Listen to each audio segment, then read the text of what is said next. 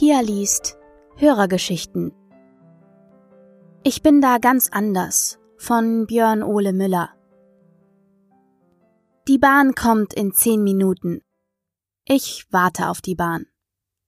Wenn das ein Text wäre, hätte er einen provokativen Namen und flachen Inhalt. Die Szene ist mir so bekannt, dass ich mein eigenes Leben schlampig inszeniert finde. Fühle mich wie ein Klischee. Kennt man ja immer wieder ein Ding mit den Öffentlichen. Die sind unpünktlich und so, und dann wird über die Leute hergezogen. Jeder ist ja irgendwo so scheiße lustig, wenn man ihn nur toll beobachtet. Also Mettbrot, Zwiebeln und Sitznachbarn mit lauter Musik einfügen. Wenn's progressiv werden soll, vielleicht noch über die erste Klasse Abteile herziehen und das Wort progressiv einbauen. Voila. Schlimmer nur Leute, die glauben, sich darüber aufzuregen sei besser. Ich, Oskar, Teil des Problems. Aber ich bin da ganz anders. Ich mach's mit Charme, erzähle, worauf niemand kommt, oder zumindest mache ich an den richtigen Stellen Kunstpausen. Jeder mag Cliffhanger innerhalb einer Kurzgeschichte. Die Bahn kommt in neun Minuten und ich sitze hier in dem Glaskasten, weil mein Zeitmanagement so ist wie die Leute, die die DB-Welle totreiten, die Bahn gern hätten. Ich frag mich, wann die merken, dass dieser Witz sich verhält wie meine Idee, im Sinne des nicht wegwerfen wollens, die ganze Packung Backpulver in die Kekse zu wemsen. Es bläht natürlich auf, im Kern staubt's und ich kann nicht schlucken, ohne dass ich kotzen könnte. Im Grunde warte ich ja hier gerade, weil die pünktlich waren. Und wenn ich mich so umsehe, ist an einer Haltestelle in Brandenburg gar nicht so viel los. Wir sind hier zu dritt und hängen auf einer langen Bank, die aussieht wie ein Käsehobel von innen. Alle leicht nach vorne gebeugt. Scheiben von diesen Haltestellen neigen nämlich dazu, nicht angesprayt, sondern in einem feinen Splitterhaufen vollständig am Boden zerstört zu sein. Manchmal schreibe ich Sätze, die finde ich selbst scheiße, lasse sie aber in der Hoffnung, mich zu irren.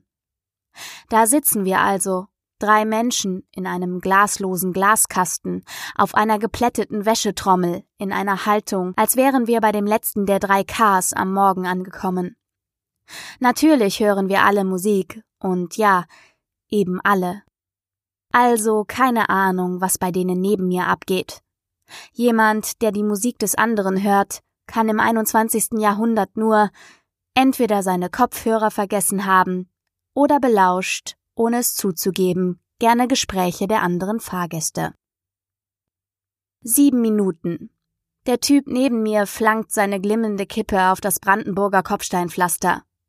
Sie verlischt in einer dieser Pfützen, die zu den Bahnhöfen dazugehören, die auch ohne Regen da sind, die selbst bei strahlender Sonne bräunlich schwarz sind über die ich mir häufig viel zu viele Gedanken mache. In meinem Kopf hebe ich sie auf, schnippe sie ihm cool gegen die Windjacke und weise ihn in gelassener Überlegenheit darauf hin, wie wenig er gerade mitgedacht hat. In unerwarteter Selbstreflexion fällt mir zuerst das Pfützenproblem auf. Unbekannte Flüssigkeiten würden mir ein bisschen den Wind aus den Segeln nehmen, müsste ich doch mit meinen Neurosen dazu Einweghandschuhe benutzen, was mir nicht nur Coolness, sondern auch das moralische Oberwasser nähme. Außerdem kann ich solche Handschuhe im Sommer nur auf zwei Arten anziehen. Mit mühsam abwechselndem Schieben und geräuschvollem Luft einströmen lassen, oder ich schaffe es schwungvoll in einem Rutsch und beende es mit einem lauten Flatsch und zwangsläufig schmierig wirkendem Blick.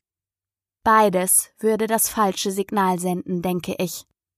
Als zweites fällt mir auf, dass ich ihn schon die ganze Zeit aus etwa 20 Zentimetern Entfernung mit leeren Augen anstarre. Irgendwann muss sich unser Blick getroffen haben. Er schaut irritiert zurück. Um ihm nicht die Genugtuung zu geben, mich ertappt zu haben, frage ich ihn, ob er mal Feuer habe. Er versteht mich nicht. Wir hören ja Musik. Sechs Minuten und es wird ernst. Er zieht einen Kopfhörer aus dem Ohr, was heutzutage einem Zwang, jetzt auch abzuliefern, gleichkommt. Scheiße. Das Feuerding ist verbraucht. Ich frage ihn also und ziehe dabei vor Aufregung französisch ergonomisch alle Wörter zu einem Ganzen zusammen, ob der Zug über Potsdam fahre. Es war das erste, das mir in den Sinn kam. Seine Antwort? Dasselbe, das mir mein Fußballtrainer entgegenschrie, als ich mit sechs Jahren mein erstes und einziges Tor geschossen habe. Falsche Richtung, du Idiot. Perfekt.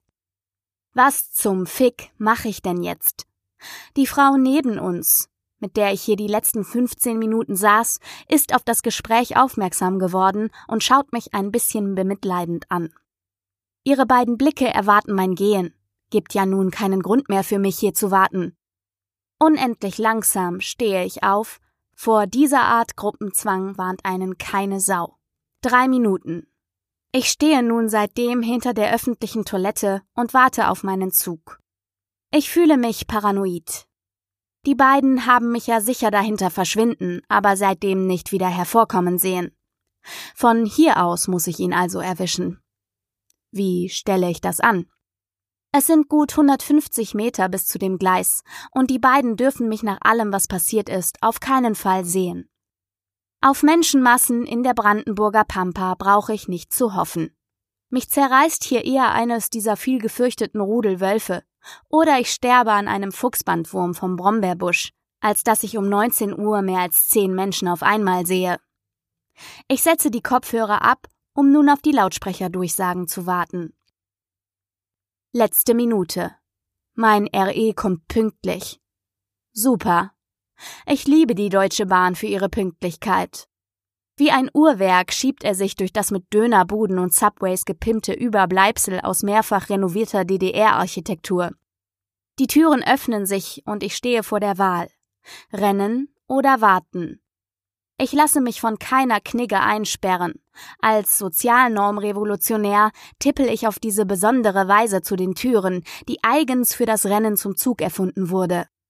Es ist dieses Rennen, das gern laufen will und die Fußspitzen wie bei einer unmotivierten Ballerina leicht nach unten wegklappen lässt, um eine früher saß ich im Bus hinten Aura zu simulieren und einen in auffallender Lächerlichkeit im leichten Trab vor den Augen der Sitzenden blamiert. Pünktlich erreiche ich den Zug und steige ein. Hallöchen, liebe Leute und hallo, lieber Ole. Vielen Dank für die erneute Zusendung einer Geschichte. Es hat mir wieder sehr viel Spaß gemacht. Ich finde deine Geschichten super unterhaltsam und äh, die Sätze, die du selbst so schwierig findest und dann darauf hoffst, dass es nicht so ist. Doch, dem ist so.